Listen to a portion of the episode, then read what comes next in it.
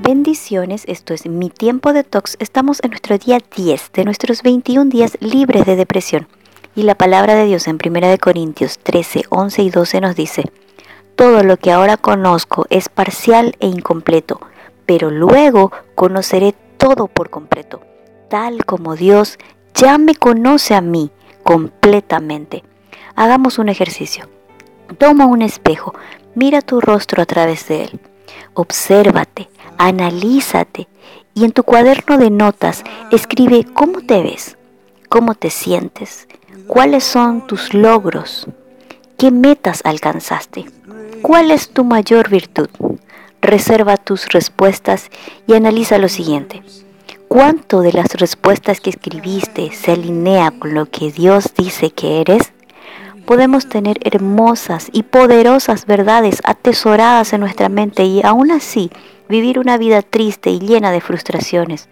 Pero conocer estas verdades no solo son suficientes, si no las comprendemos y enraizamos también en el corazón. ¿Y cómo es posible que esa verdad pueda llegar a mi mente sin llegar a mi corazón? Muchas veces es porque existe una interferencia. Pueden ser dolores del pasado, traición, engaños. Entonces, en parte creemos a Dios, pero también tenemos una reserva oculta que contradice con sus promesas, por si acaso no se cumplen.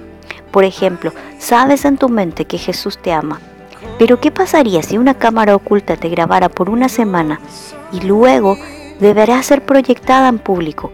Cuando veamos la película de tu semana, ¿podemos notar que tú realmente crees que Jesús te ama?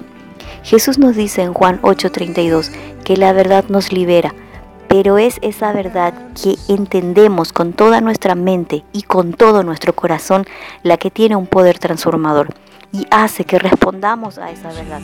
Si creo que Jesús me ama, yo respondo y correspondo ese amor.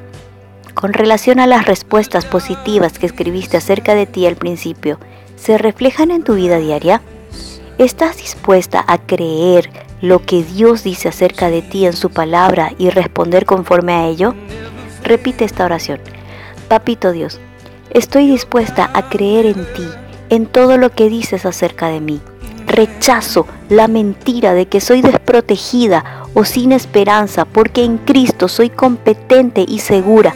El Espíritu Santo me asegura en Romanos 8:26 que Dios me escucha y contesta mis oraciones. En Santiago 1:5, Dios me dará toda la sabiduría que me falta. En Juan 14, 25 y Efesios 3, 16 me dice que el Espíritu Santo me enseña, me capacita y me fortalece. En Juan 15, 15 dice que soy amiga de Jesús y que Él confía sus secretos conmigo. Yo me comporto basada en la verdad que implantaste en mi corazón. En el nombre de Jesús. Amén.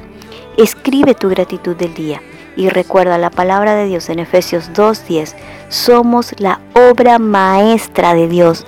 Él nos creó de nuevo en Cristo Jesús a fin de que hagamos las cosas buenas que preparó para nosotros hace tiempo atrás.